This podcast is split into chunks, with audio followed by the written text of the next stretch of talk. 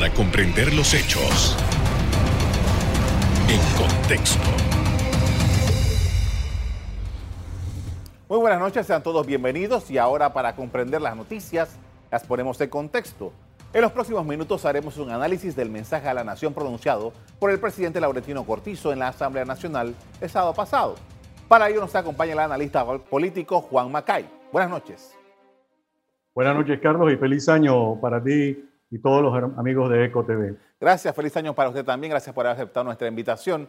Eh, indiscutiblemente que el tema del discurso del presidente eh, Cortizo en la Asamblea en esta segunda legislatura del año ah, fue muy eh, comentado durante el fin de semana. Primero, para hacer en, términos generales, ¿qué evaluación hace general acerca de este pronunciamiento del presidente? Bueno, yo creo que en términos generales la, ciudadanía esperaba otra cosa. Yo pienso que el presidente invirtió demasiado tiempo en algunos temas y dejó otros temas, adrede o no adrede, los dejó por fuera. Yo hubiera quizás puesto en palabras mucho más sencillas, mucho más directas algunos temas que eran los que le interesaba a la ciudadanía escuchar. Y tocar temas que son álgidos, pero que había que tocar y que no se tocaron. Vamos a desmenuzar un poco eso. Eh, ¿De qué tipo de temas estamos hablando? Bueno, yo pienso que no escuché la palabra seguridad en el, eh, discurso del señor presidente. Eh, se dicen los, las personas que, han, que tienen esa experiencia que la criminalidad en Panamá se ha disparado, los homicidios se han disparado, eh, hay desconfianza de la policía, la policía sigue cometiendo abusos, la gente no la ve con respeto, la ve con miedo en cierta, cierta forma porque le tienen miedo a que abusen de ellos, pero el presidente no tocó al tema. Eh, mucho más cuando se le ha cuestionado el hecho de que se debió haber reemplazado a varios jefes de las diferentes áreas de la fuerza pública y no lo ha hecho. Supuestamente lo va a hacer mañana, esperemos a ver y confiemos también eso, ¿no?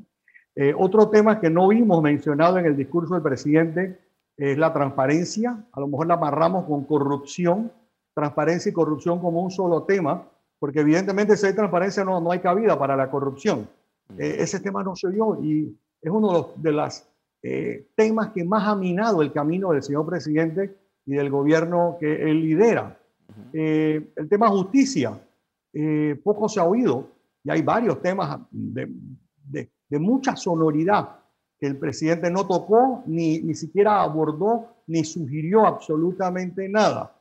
y comunicación, sé que nos hemos quejado no en este gobierno, sino en varios gobiernos, de la falta de comunicación que existe.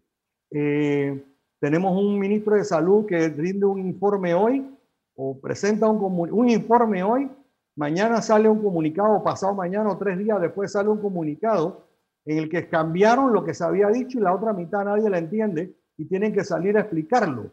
No hay quien salga a explicarlo como eh, las cosas deben hacerse y entonces usted pregunta al Ministerio de Trabajo, pregunta al Ministerio de Comercio, a los otros ministerios, y dice, no, dependemos de lo que diga el Ministerio de Salud. Entonces hay un problema de comunicación, es un problema crucial. Eh, ya personas conocidas, allegadas al presidente han dicho, tenemos un problema de comunicación, porque tenemos que, nosotros hacemos esto, esto, esto, esto, y la gente no lo ve, la gente solamente ve lo malo, pero es que así nos comportamos siempre, todos no es solamente en temas gubernamentales. Tiene que mejorarse el tema de comunicación y el presidente eh, no debe seguir montado en ese autobús en el que nos han montado algunos ministros, que es, aunque ellos dicen que no es regañar, pero si a mí me hablan alto, me llaman la atención y me castigan, me están regañando, no importa el nombre que yo le quiera poner, ¿no?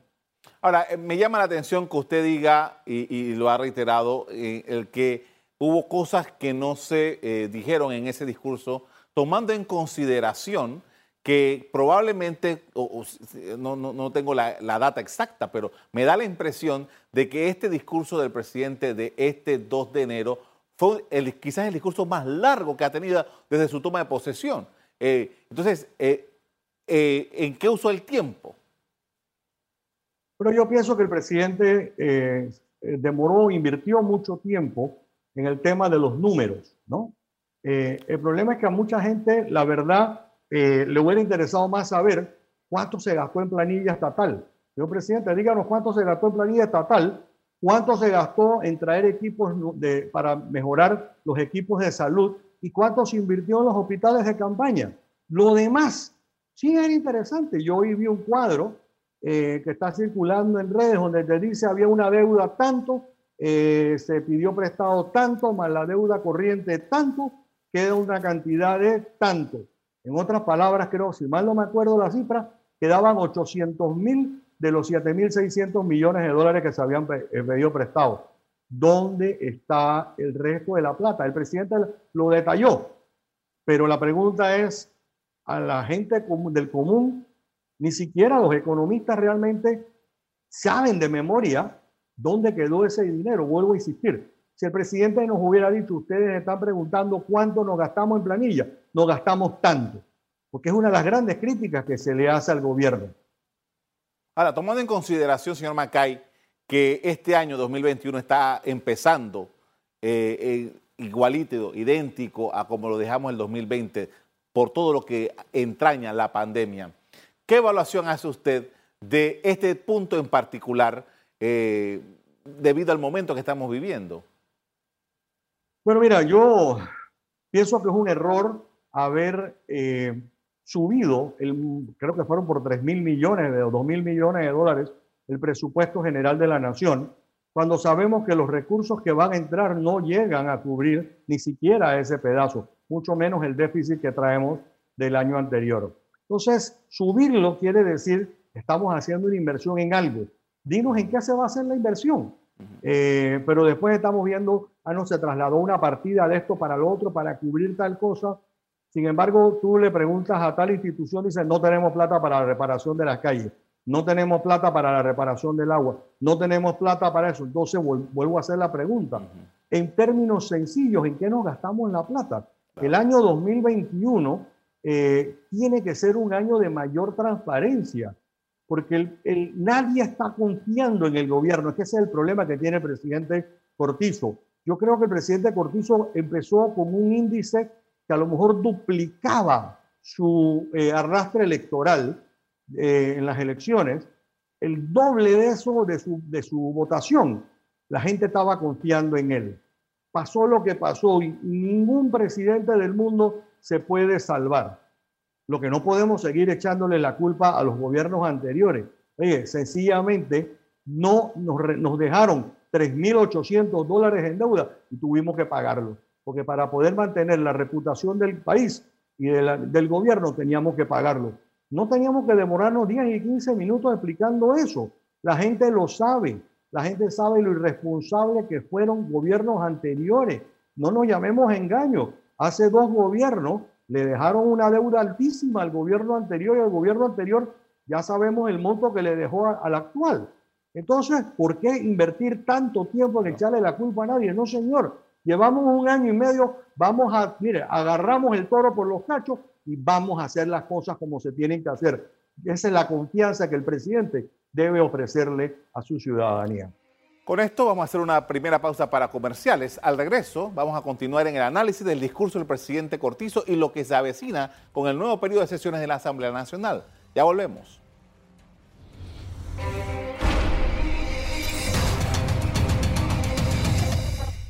Estamos de regreso con el analista político Juan Macay, quien nos comparte sus criterios frente a los planteamientos del presidente de la República en la instalación de la segunda legislatura del segundo periodo de sesiones de la Asamblea Nacional. Señor Macay, y que esta, en esta oportunidad para seguir hablando, porque el tema eh, nacional, bueno, el, tema mundial ahora mismo en la pandemia, el presidente de la República, y quiero citarlo con exactitud, habló acerca de que se estaba comprometiendo el país con 56 millones de dólares para adquirir 5 millones de dosis de vacuna. Lo dijo así y quedó así. No ahondó sobre el tema. Y hoy día el tema de la vacuna es, creo que, el tema más álgido en Panamá. ¿Qué evaluación hace sobre este pronunciamiento del presidente ante la realidad de la necesidad de la vacuna de un país como el nuestro? Eh, yo sé que los contratos, ha dicho el gobierno nacional, que los contratos con la farmacéutica son confidenciales. Ahora, no entiendo la confidencialidad que le exigieron a Panamá cuando el resto de los países, todo el mundo sabe, los gobiernos han dicho cuánto les costó las vacunas. Cuánto les han costado los, los, los congeladores que se requieren.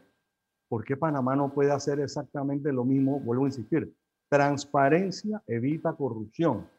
Tenemos un tema de credibilidad. Salgamos diciéndole a la gente, las vacunas nos costaron 4 dólares y esas son las que se van a poner. Bueno, pareciera que costaron un poquito más, pero eh, yo entiendo la confidencialidad de los contratos pero no puede ser que el único contrato que hablaba de confidencialidad era el de Panamá. Además de eso, a mucha gente le llama la atención porque desde el año pasado venimos hablando de la vacuna, de la vacuna, de la vacuna. Y recordaremos que entre el caminar del pueblo, para no decir en la vereda tropical, en el caminar del pueblo, se hablaba de que el ministro Ferrer, una de las razones por las que había renunciado, era precisamente porque los fondos que se habían destinado para la compra de las vacunas se habían utilizado en otra cosa. Esta mañana, aquí mismo en, en, ECO, eh, escuché a un presidente de partido decir que es que el pago a la farmacéutica se había hecho el lunes pasado. Evidentemente no podemos esperar que la vacuna esté aquí en enero. Si estábamos de primeros en la fila, no pagamos y nos pusieron en la cola. Eso es lo que deja entrever lo que dice, lo que se rumoró en su momento en la salida del ministro Ferrer y lo que se habló esta mañana en el programa Radar. Entonces, yo creo que el país tiene que ser claro, tenemos que decirle al presidente, presidente, háblenos claro, la gente le va a creer a usted, eh, no le va a creer a los ministros y al viceministro o a la viceministra, le vamos a creer al presidente, así como le creemos al ministro Ferrer. Yo pienso que el ministro Ferrer no dijo ni media palabra de su salida, pero nunca negó nada de lo que se estaba diciendo en el, de, por medio. Yo les voy a decir algo, yo conozco al ministro Ferrer personalmente, y el, ministro Ferrer es un tipo íntegro, recto, de carta cabal, es una persona que no lo van a mover, no importa quién se lo pida. Entonces, si él detectó algo eh, malo, yo creo que por respeto a su amigo y a su jefe, no va a decir nada. Pero si alguien me, va, me puede comprobar que el pago no se hizo el lunes 28, desmienta al presidente del partido, saca la, la, la, orden de compra y pon la fecha en la que se le mandó el pago a, a la Pfizer con Biotech. Sencillo, eso es muy sencillo. Desmiéntelo. No lo puedes desmentir, estás ocultando algo. ¿Eso que es? Falta de transparencia. Justamente, eh, eh, usted lo ha eh, dicho varias veces durante este programa, lo que llamamos el programa, y quiero ahondar un poco en eso. Eh, comunicación, lo ha dicho varias veces, problema de comunicación y, transparencia, que en cierta manera está concatenado, está unido, porque la transparencia, eh, si tú tienes transparencia, comunicas y, comunicas con transparencia. Hay una simbiosis ahí. Eh, ¿Cuánto, cuál es el peso, de acuerdo con su criterio, el peso hacia abajo que está teniendo la falta de comunicación efectiva y la falta de transparencia en la administración total del gobierno del presidente Cortizo? Muy grande, muy, muy grande. ¿no? Yo, en estos días yo hice un comentario y dije, yo les garantizo a ustedes que ese comunicado que salió del Ministerio de Salud no pasó por Fernán Molinos. Yo conozco a Fernán Molinos, trabajé con Fernán Molinos sé cómo trabaja Fernán Molino, él no hace un comunicado macarrónico como el que nos, no, solamente eso, casi todos los comunicados que salen son macarrónicos. Oiga, los periodistas no los entienden, los políticos no los entienden, la comunidad no los entienden, ¿cómo pretenden que alguien más los vaya a entender? En estos días, irónicamente en Twitter, yo hice el comentario que el gobierno debería invitar a la gente del Metro de Panamá a que les hagan los videos y que les hagan los comunicados. Oye, las campañas de, concientización y de civismo del Metro de Panamá son a número uno, todo el mundo las entiende. Ojo, y si hay un lugar en Panamá donde se cumple la ley, es en el Metro de Panamá. Se cumple todo. Y la gente cuando el Metro te explica algo, clarito, entonces, ¿nos está funcionando? Preguntémosle al Metro de Panamá cómo lo hacen ellos para que funcione. Pero si yo lo que creo que hay un trasfondo político. Y mientras nosotros sigamos teniendo ese trasfondo político y lo pongamos por encima de la salud lo pongamos por encima de los derechos, pues lo pongamos encima de los valores, no importa quién pongan, vamos a seguir exactamente en la misma, porque es que estamos trasladando un tema de rejuego político interno de un partido, lo estamos llevando al país y no es justo. No es justo porque nosotros no nos merecemos ese tipo de comportamiento. Ahora bien, todo esto, eh, la conversación que estamos teniendo esta noche es debido al informe de la Nación presentado por el presidente de la Asamblea, pero de la, República en la Asamblea Nacional. Ahora bien, eh, eh, la Asamblea tiene que ahora empezar sus, sus actividades normales y queda todavía una serie de tareas y de acciones para desarrollar, para apoyar al país a salir de la situación esta compleja en la que estamos viviendo hace casi 10 meses. En su evaluación, en su enfoque, ¿cuál debería ser el, trabajo de la Asamblea en un momento como este? Lo ideal sería, desde mi punto de vista y desde mi, perspectiva, el presidente dijo el 2 de enero, yo presenté un anteproyecto de ley para hacer una convocatoria para una constituyente. Yo asamblea le tomo la palabra al presidente ven aquí está el anteproyecto, vamos a sentarnos a discutirlo. Así funciona los, tres órganos del Estado. Eh, otro, eh, se presentó un reglamento, una propuesta de reforma al reglamento interno de la Asamblea. Queremos transparencia. Ojo, ese reglamento que fue presentado por Juan Diego hablaba de transparencia desde que empezaba hasta que terminaba. Le metieron dos o tres más para boicotearlo al final, ni uno, ni el otro, ni echar para adelante, ni echar para atrás si yo soy asamblea y de verdad quiero contribuir en el beneficio y en el progreso del país, promovería esas dos leyes, esas dos. Y créanme, el momento en el que la asamblea lo haga, la gente empieza a creer en ellos y cambiamos automáticamente la mentalidad que tenemos, eh, que quizás de los tres órganos del Estado es el que peor reputación tiene eh, y es el que a mi juicio más daño le está haciendo a la gestión de gobierno hoy. Con esto vamos a hacer un segundo corte para comerciales. Al regreso seguimos conversando sobre el informe de la Nación del presidente Laurentino Cortizo en la Asamblea el pasado sábado. Ya volvemos.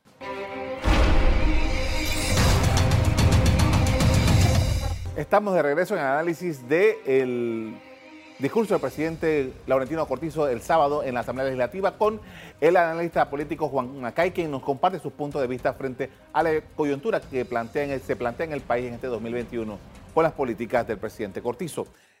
Señor Macay, quisiera saber, bueno, parte del tema de lo que habló el presidente en su discurso fue el tema de la educación, que desafortunadamente ha sido uno de los grandes eh, factores que ha sufrido este año. Y él mencionó en su discurso que 1.800 centros educativos cuentan con Internet y que en 1.302 este año eh, se va a crear un fideicomiso, que no, estos 1.302 no lo tienen, que se va a crear un fideicomiso para ayudar a estos centros escolares a que tengan Internet y para que puedan los estudiantes hacerle. Hay cuarenta y tantos mil estudiantes que no pudieron localizar este año 2020 recién pasado. ¿Qué podemos nosotros eh, evaluar sobre lo que dijo el presidente y lo que realmente ha ocurrido en el tema educativo en Panamá en este último año? Mire, yo, yo tuviera que coger lados, yo tendría que estar en el, lugar, en el lado del gobierno cuando se buscó una alternativa para la educación. El cierre de las escuelas no fue solamente en Panamá, fue a nivel mundial. Hay escuelas que sí se mantuvieron abiertas en algunos lugares hay otras escuelas en las que los presidentes decían, no, como los niños no sufren, los niños y jóvenes no sufren el COVID, no hay por qué cerrar a la escuela, sin entender que ellos podían pegárseles y la llevaban de vuelta a la casa. Ese es uno de los graves problemas del contagio y de las famosas cuarentenas. Entonces, eh, yo pienso que eh, para mí es inaudito que alguien me diga a mí que 5 mil o 10 mil o 40 mil estudiantes, nadie, nadie sabía cómo localizarlos. ¿Cómo no podemos localizar a 40 mil niños o jóvenes eh, y saber si estaban tomando clase o no? Bueno, sabemos que no estaban tomando clase, pero entonces, ¿qué pasó con este año escolar para esas personas? Se quedaron. Es como si no hubieran ido a la clase. La educación es, desde el día uno, la estrella de este gobierno. Dicho de las palabras del señor presidente y de casi todos sus ministros, por no decir todos. Yo pienso que eh, si las escuelas sabemos que no se iban a, ser utilizadas eh, y que no van a ser utilizadas porque no pueden ser utilizadas todavía, porque eh, hago una acotación aquí, Carlos. Hablamos de la vacuna, la vacuna, la vacuna, como si la me pusieron la vacuna y ya se acabó la, se acabó la pandemia. No es así, señores. La vacuna lo que va a hacer es que tú dejes de sufrir la vacuna. Pero no hay prueba científica hasta hoy que me diga que si a mí me pusieron la vacuna hoy, a los 10, 12, 15 días, esperando los 21, los 27 que me tienen que poner la segunda dosis, yo no la pueda tener y pasarle el COVID a alguien más. Tenemos muchos ejemplos de muchas personas que ya repitieron COVID dos veces. Hay personas que le pusieron la vacuna en otros lugares del mundo y la están repitiendo. Entonces, pensar que es que nosotros vamos a tener un salón de clases con 50 muchachos, 40 muchachos, 60 muchachos en un salón de clases y que no va a haber contagio, es ser demasiado inocente. ¿no? Entonces, eh, se está hablando de posibilidades como han pasado en varios lugares del mundo, en la que se dividieron las clases, los grupos de las clases en dos o en tres. Entonces, el primer grupo de 15 o de 20 va esta semana, los otros dos grupos están desde su casa. La siguiente semana se cambia y así sucesivamente. O sea que a cada grupo le toca ir una vez o dos veces al mes a la escuela y el resto del tiempo lo hacen desde su casa. Pero volvemos a lo mismo. Mientras no todo el mundo tenga acceso a la Internet y mientras no sepamos dónde están esos 40 mil alumnos, estamos dejando un hueco bien grande. La gente dirá, bueno, pero de, de 300 mil alumnos, oye, 30 mil no hay ningún problema. Yo no quiero que sea mi hijo el que se quede por fuera. Yo no sé si alguno de estas personas que están viéndonos aquí hoy dice, no, no, yo estoy dispuesto a sacrificar y que mis dos hijos no vayan a la escuela. No puede ser. Yo pienso que gran parte de los problemas que hemos tenido es esa repartición de bolsas, vales, bonos digitales, que al principio no se hizo como se debió haber hecho. Se politizó. Hay videos que los vi aquí en, en el noticiero, donde la una persona le decía a la otra, no, no, en esa casa no dejemos porque esa casa no son PRD, vamos a la próxima. Lo escuchamos y lo vimos.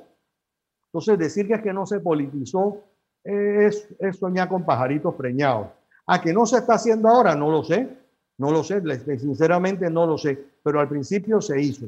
Quiero pensar, quiero crear en la palabra, creer en la palabra del señor presidente que no se está haciendo más pero volvemos a lo mismo. Entonces, en esta escuela sí, en la otra no, porque es que en, esa, en ese circuito yo no gané. Y en las comarcas, entonces, ah, no, yo en las comarcas nunca gano, así que yo no, no, no apoyo ahí. Esto es un problema de todos. Y lo ha dicho todo por todo por Panamá. Tenemos que sumarnos todos.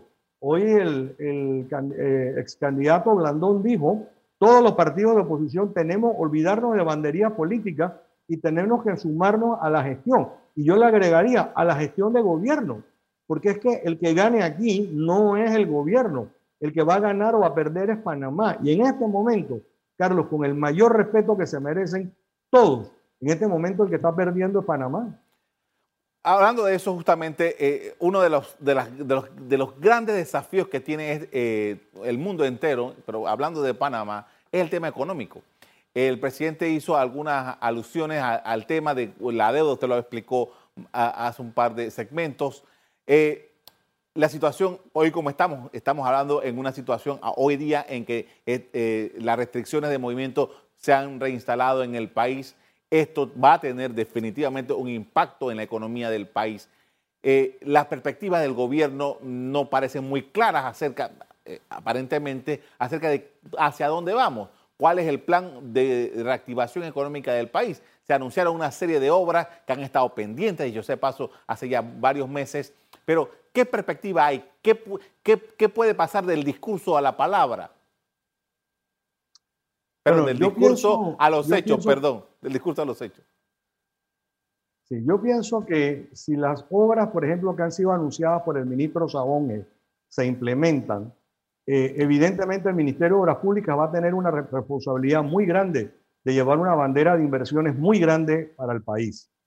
Eh, yo creo, los que me conocen o me han leído o me han escuchado, saben que yo soy enemigo de las cuarentenas totales y soy enemigo de, eh, a mi juicio, es mi opinión, de la ridiculez de las salidas por género o no por género.